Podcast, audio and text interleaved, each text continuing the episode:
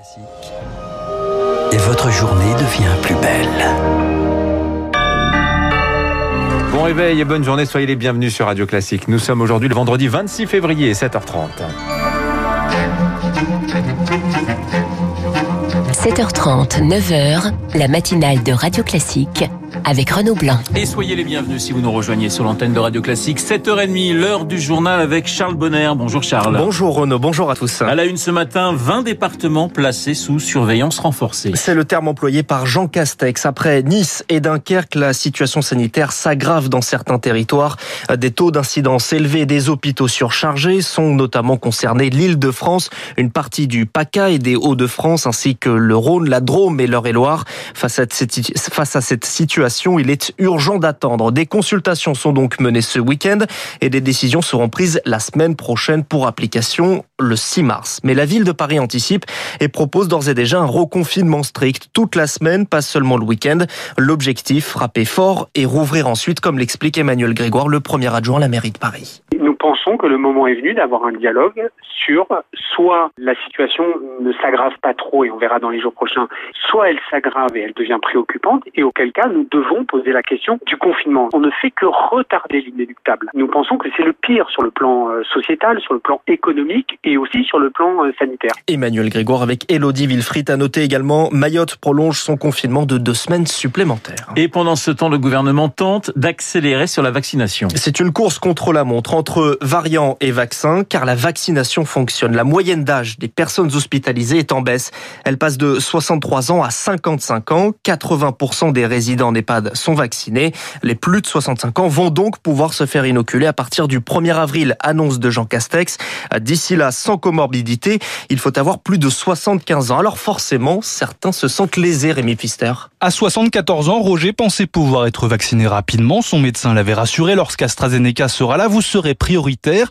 Mais finalement, rien ne s'est passé comme prévu. Astra n'est pas recommandé pour les plus de 65 ans. Il n'a toujours pas réussi à obtenir le moindre rendez-vous. Je me suis inscrit auprès de ma pharmacienne, auprès du médecin. Bien évidemment, si j'ai pas de nouvelles, c'est parce qu'eux n'ont pas de nouvelles non plus. On fait partie de ceux qui apparemment ne sont pas concernés par la vaccination. Mais en fait, on sait pourquoi. C'est qu'il n'y a pas de vaccin et que ça a été mal organisé. Que les gens les plus à risque soient les premiers, il n'y a aucun problème. Ce qu'il y a, c'est que tout ça est beaucoup trop long. À un an près, Roger aurait pu demander un rendez-vous dans un centre vaccinal. Beaucoup d'amertume pour les 65-74 ans. C'est ce que ressent tous les jours Jean-Paul Hamon dans son cabinet de la région parisienne. Ça commence à râler. J'en ai vu deux aujourd'hui qui râlaient sec. Alors il y en a une qui va y avoir droit parce qu'elle a une comorbidité, mais le mari il va pas y avoir droit. La tranche 65-75, c'est quand même une zone qui est un peu fragile. Eux, ils passent complètement à la trappe quoi. Hier soir, Jean Castex a annoncé que les plus de 65 ans seront vaccinés début avril. Reste à savoir avec quel vaccin.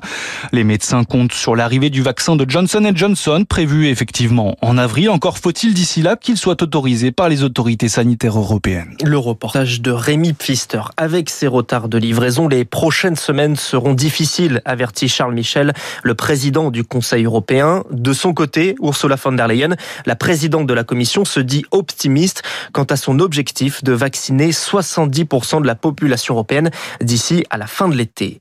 Emmanuel Macron relance le débat sur le passeport vaccinal. Le chef de l'État se dit contre cette mesure, mais avance une autre idée, un pass sanitaire, un document qui ne se limiterait pas uniquement à la vaccination. Et en attendant, les voyages non essentiels entre pays européens sont déconseillés. Et certains pays l'interdisent même, à l'image de la Belgique. Des tests PCR négatifs de moins de 72 heures sont désormais obligatoires pour tous les déplacements non professionnels entre l'Allemagne et la Moselle, car le département de la Moselle inquiète. Le taux d'incidence y est élevé, 80% des lits de réanimation occupés par des patients Covid, mais surtout, surtout des variants très présents. 60% des contaminations sont dues aux variants sud-africains. Problème, eh bien, on ne sait pas d'où il vient et on ne sait pas si les vaccins sont efficaces. Selon François Braun, il est le chef du service des urgences du CHU de Metz. On aimerait bien savoir d'où il vient. Il y a plus de 100 000 travailleurs frontaliers qui passent tous les jours à la frontière pour aller travailler au Luxembourg, en Moselle. Donc, c'est une piste qui doit être suivie. Est-ce qu'elle est survenue de façon spontanée ou pas C'est peut-être aussi une possibilité. Hein.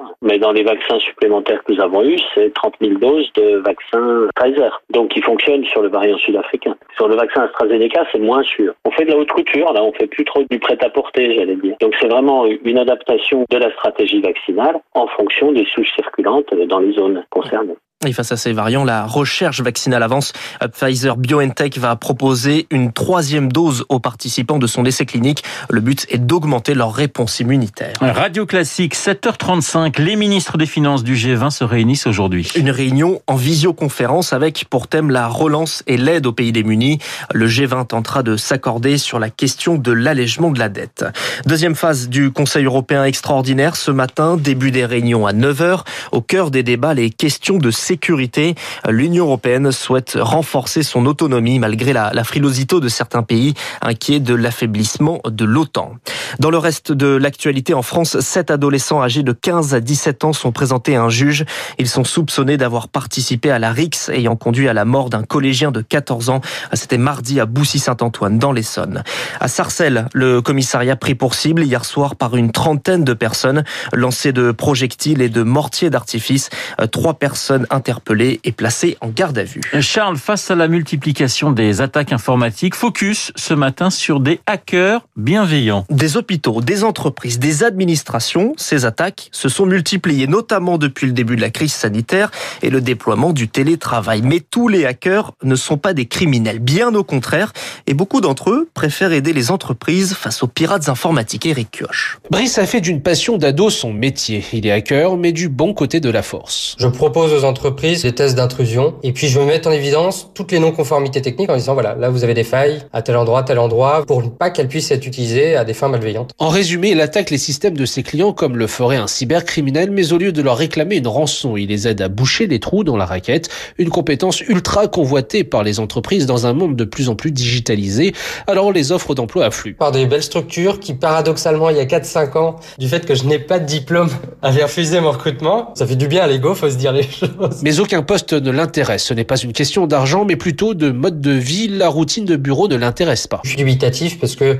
on est tout de même beaucoup à se dire la liberté de l'indépendance, c'est quand même un luxe. Il faut se l'accorder. L'indépendance, un principe pour de nombreux hackers éthiques, mais cela est amené à changer, selon Guillaume Vassou-Houlière, fondateur de l'entreprise YesWiac. YesWiac, euh, toute la société fonctionne en mode hacker et on fédère 21 000 hackers à travers le monde. Garder euh, ses valeurs peut être industrialisé aussi, hein, et ça va être de plus en plus le cas. Hacker, un métier comme un autre finalement. En tout cas, le secteur a de l'avenir. Il y a près de 4 millions de postes en cybersécurité non pourvus dans le monde à l'heure actuelle. Eric et puis un mot de football pour terminer. Lille éliminé de la Ligue Europa en 16e de finale, battu par l'Ajax Amsterdam 2 hier soir. Les Lillois restent toutefois leaders du championnat. Et puis en rugby, le match du 15 de France est finalement annulé. Il avait été maintenu puis finalement annulé à cause d'un 15e cas de Covid dans l'équipe de France. Effectivement, tous les autres joueurs sont cas contact dans ces conditions difficiles de jouer au rugby. Merci Charles. Charles Bonner que vous retrouverez à 8h30 pour un prochain point d'actualité. Il est pratiquement 7h38 euh, euh, sur l'antenne de Radio Classique. Dans un instant, les spécialistes Emmanuel Faux,